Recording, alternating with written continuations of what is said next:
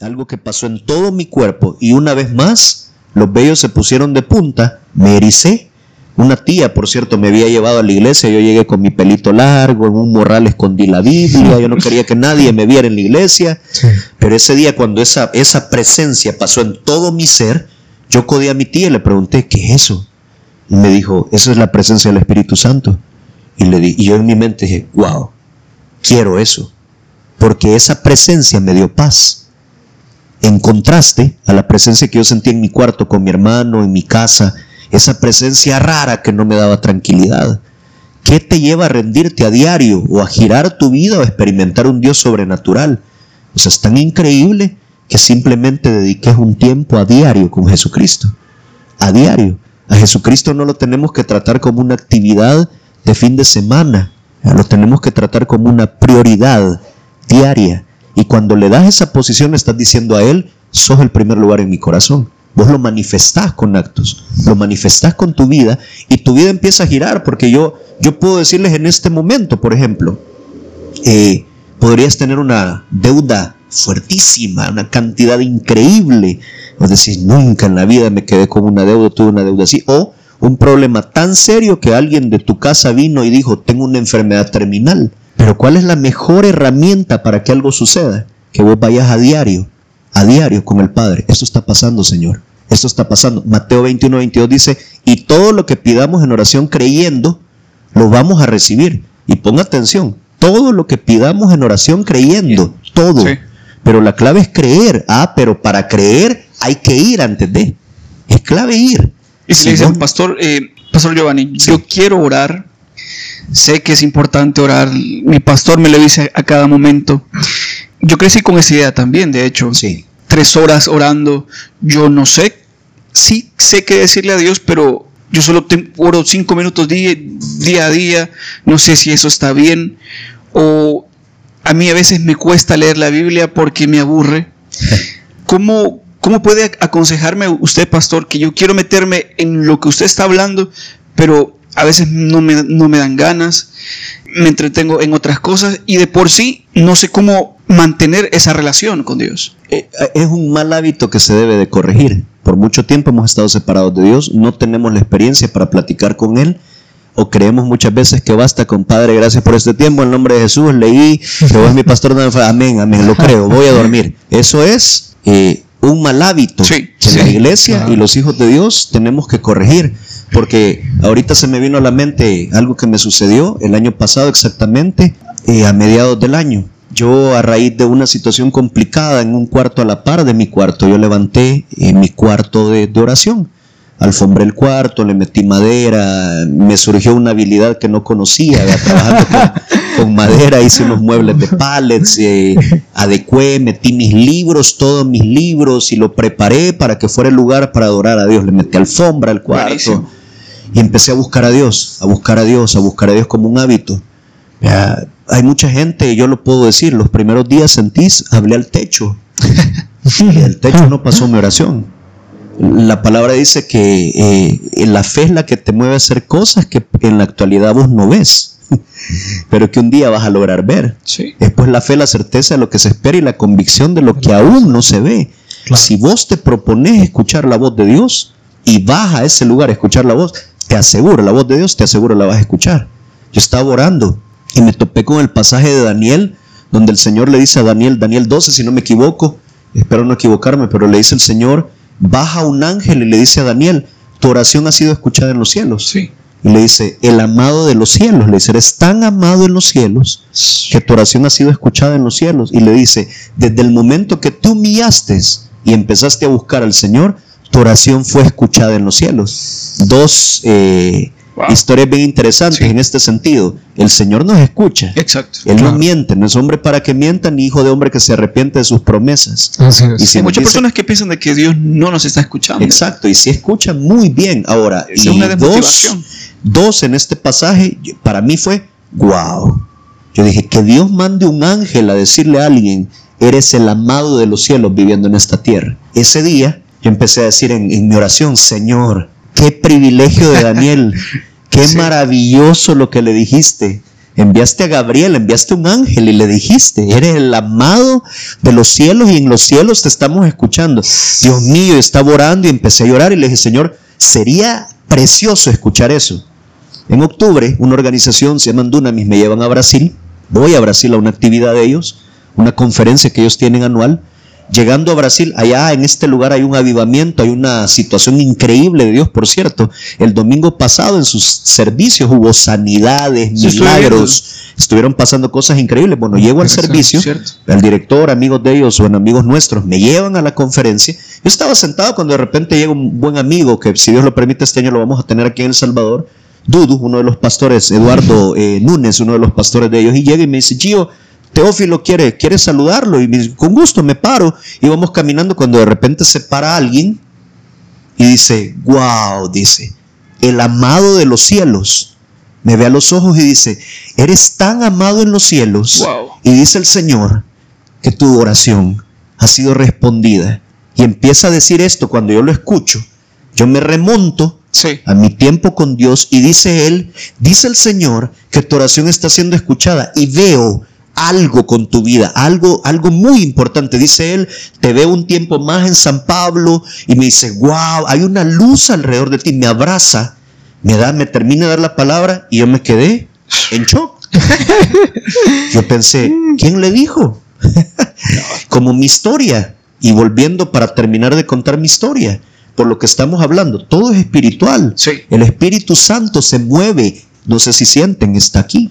Se mueve en medio de nosotros. Hay algo, hay una presencia. Es decir, perfecto, lo invocás, está aquí.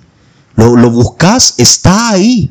Aunque en aquellos momentos parezca esos momentos, y hablo y, específicamente lo digo, por aquellos que buscan, buscan incansablemente a Dios, pero que muchas veces decimos, me pareció que hoy no estuviste.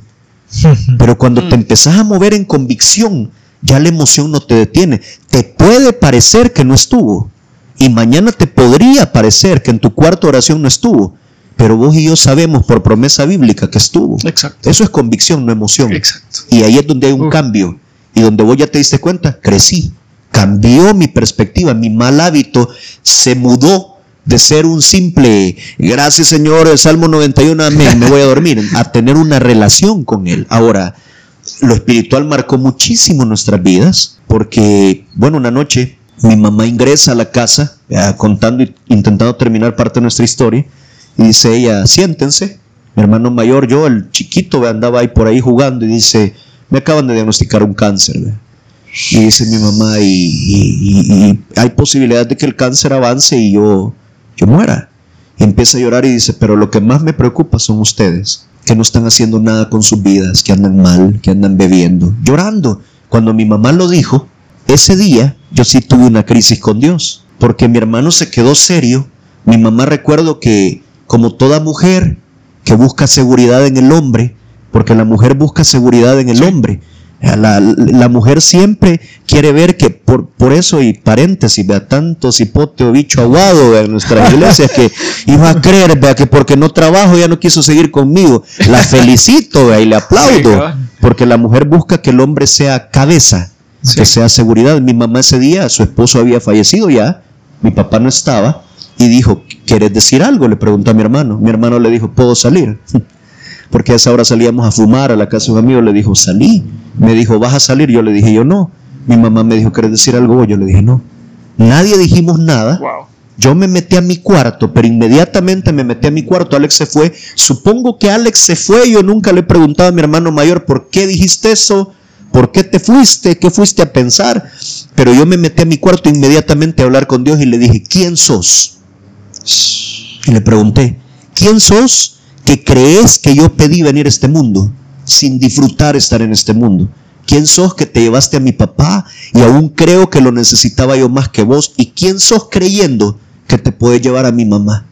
¿No te parece? Y empecé a gritar, a maldecir al cielo. De repente se me vino una idea excelente, según yo, como muchos jóvenes. En, en aquel tiempo un adolescente, 16 años casi, y, y de repente, casi 17, perdón, un pensamiento negativo y dije, si me quito la vida y todo esto se acaba, de los chicos en las escuelas públicas. Bueno, con la fundación andamos de lunes a viernes predicando de manera estratégica en centros escolares, colegios, pero a, los chicos les da risa cuando les cuento esto. Yo me acosté pensando cómo matarme. Si me pego un balazo en la cabeza, no tengo pistola, me corto las venas, mucho me va a doler, vea, tomo matarratas. No, una compañera tomó matarrata, quedó más fregada y no se murió, pensando toda la noche. Me acuesto yo estaba en, primer año de bachillerato, por cierto.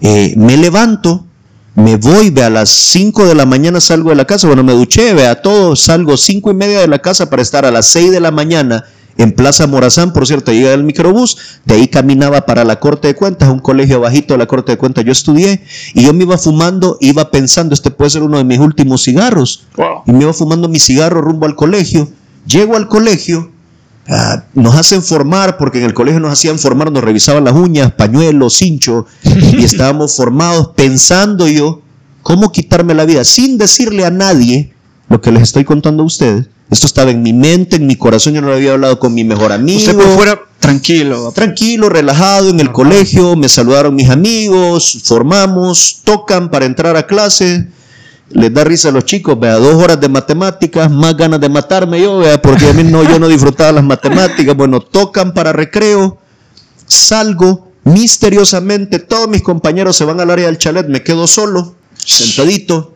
pensando cómo hacer para quitarme la vida. De repente el subdirector de la institución sale de la puerta de la dirección, frente a mí estaban los mayos de los maestros.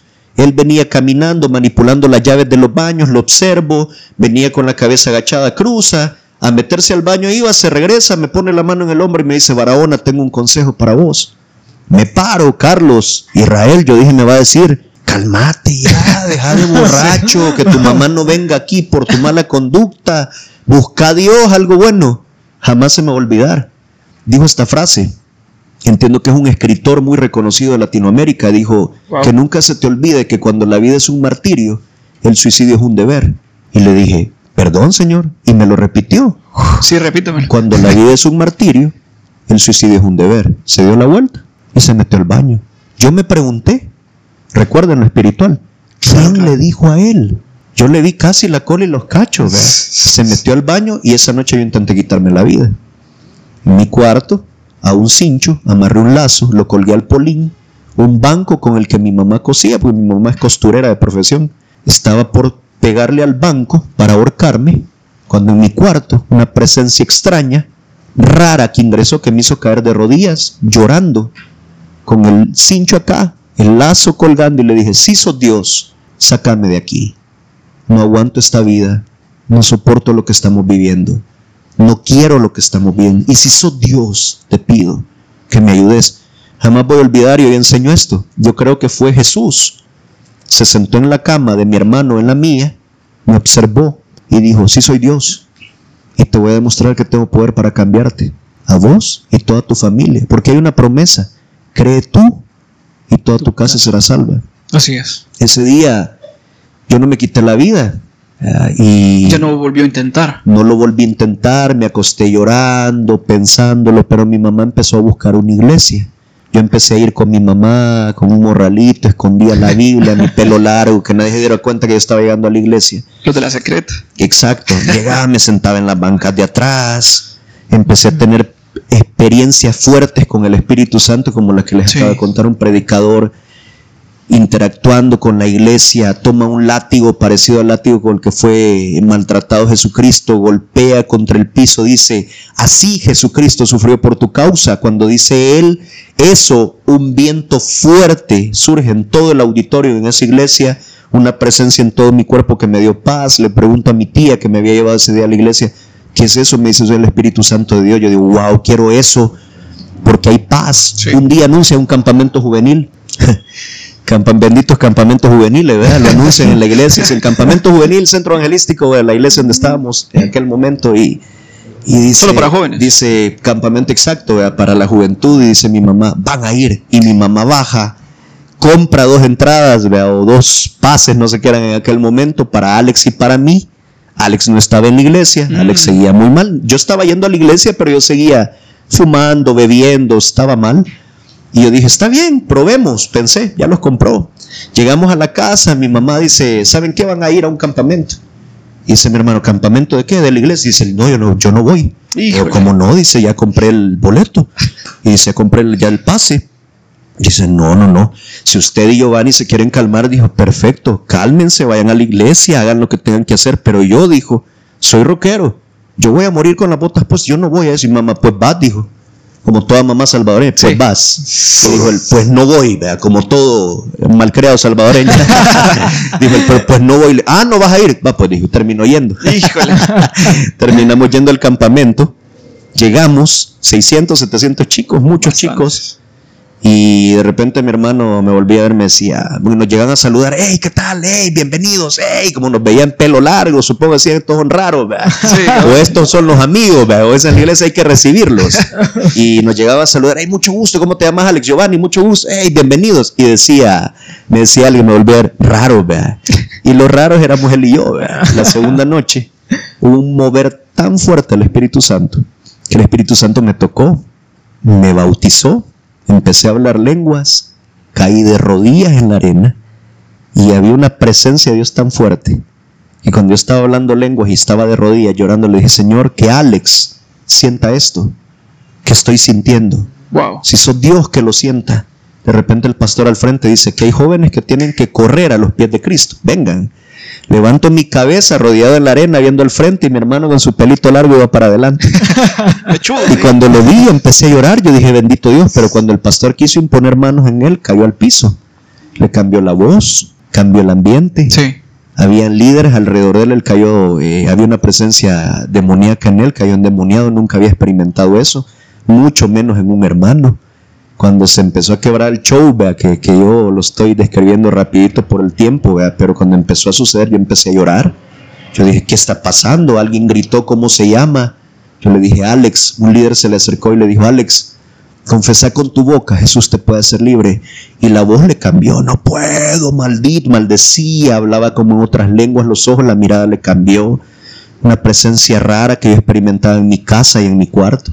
Hmm. Dos horas después, Alex dijo, Jesús, ven a mi vida, perdone mis pecados. Y fue como que yo siempre lo he comparado a las historias de Disney, a las caricaturas cuando desciende algo bonito, que había una princesa y está descendiendo algo.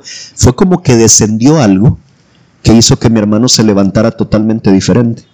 Ese día era la medianoche, el pastor dijo, wow, la gloria de Dios ha estado aquí, vamos a dormir y mañana temprano nos levantamos a las 6 de la mañana las devocionales. Yo no pude hablar con Alex, pero yo me fui a mi cabaña pensando, o a mi tienda de campaña, mejor dicho, pensando, ¿qué pasó? ¿Qué sucedió aquí? ¿Qué le hicieron a aquel? Ustedes recuerdan lo que inicié contando, que él negaba ya la existencia de Jesús. Ese día en la mañana nos levantamos y me llama. Y nos acercamos cerca de la piscina del lugar y me dice, quiero hablar con vos. Nos sentamos, le digo, ¿qué pasó? Me dijo, anoche conocí a Jesús. Esas palabras, uff, para mí son muy importantes porque era increíble. Me dijo, anoche conocí a Jesús y vamos a llegar a la casa y nos vamos a deshacer de todo aquello que nos ha apartado de Jesús. Wow. Y yo dije, gloria a Dios. Bueno, mi mamá estaba esperándonos. Cuando llegamos a la casa, mi mamá nos veía de pies a cabeza. Había hecho cena, ya estábamos llegando como a las seis de la noche al campamento y pongan las maletas, dijo, vengan a cenar pollito en salsa, recuerdo, con arroz, tortillita, bien rico. Nos sentamos, me dijo, nos veía los dos y los dos llegamos a abrazarla. La abrazamos de entrada y nos sentamos y dijo, cuéntenme qué pasó. Mi hermano mayor empezó a hablar, dijo, mami, anoche conocimos a Jesús. Jesús giró mi vida. Y cuando aquel empezó a hablar, le dije, mami, pasó algo increíble. Mire, hablé lenguas y mi mamá estaba llorando. siempre he dicho esto y he enfatizado mucho esto. Por primera vez, no llorando de tristeza porque íbamos borrachos, porque había llegado al colegio a traer mis notas, por primera vez de felicidad. Y ese día inició algo que marcó totalmente nuestras vidas. Mi mamá a los meses fue sana de cáncer. Mi mamá fue sana de cáncer, mi hermano mayor ahora es pastor. Yo soy pastor, soy director de Fundación La Red y predicamos la palabra. Y yo creo que nada, nada mejor como conocer de todo corazón a Jesucristo. Así, sucedió. Wow. Increíble, creo que sin palabras, muchos de los jóvenes están pasando esto. Hay muchas personas que creen, bueno, se sienten solas porque saben cómo no salir adelante. Exacto. Y escucharlo pues da un aliento de vida para muchos. Alguien me dijo en una escuela, porque han pasado, bueno, tengo 21 años de ministerio hoy. Eh, eso sucedió cuando yo tenía, estaba en segundo año de bachillerato. Eh, hay gente que me pregunta, ¿por qué tu ministerio enfocado a, escuelas públicas? Yo creo que es el lugar más fuerte para prevenir violencia y rescatar valores. Y claro. yo empecé diciendo también esto, también creo que es uno de los lugares estratégicos para predicar la palabra que nació en el corazón de Jesús. Jesucristo está mandando a la iglesia a la escuela. Ahora, hay un dato interesante, la escuela no paga. Y hay ministros del Evangelio que no se mueven si no son pagados. Uh. Y es ahí donde entra un poquito algo de lo que yo estoy escribiendo, lo que le he llamado Como sin recursos, un libro que estoy ya escribiendo. Yo, yo creo que cuando somos llamados tenemos que movernos con o sin recursos para la gloria de Dios, para hacer lo que Él nos manda hacer. Hay gente que dice, voy a llevar a cabo esto si Dios provee tanto. Pero ¿qué si Dios no lo quiere proveer y simplemente quiere que te movas en fe y lo hagas? Los recursos vienen en el camino, no siempre vienen antes. experimentado en 21 años de ministerio, vienen en el camino. Y muchas veces es así de sencillo como cuando Jesucristo dijo, ¿cuánto hay? ¿Cuántos eran? ¿Cinco panes? ¿O cuánto, cuántos peces y cuántos panes? No eran cinco mil.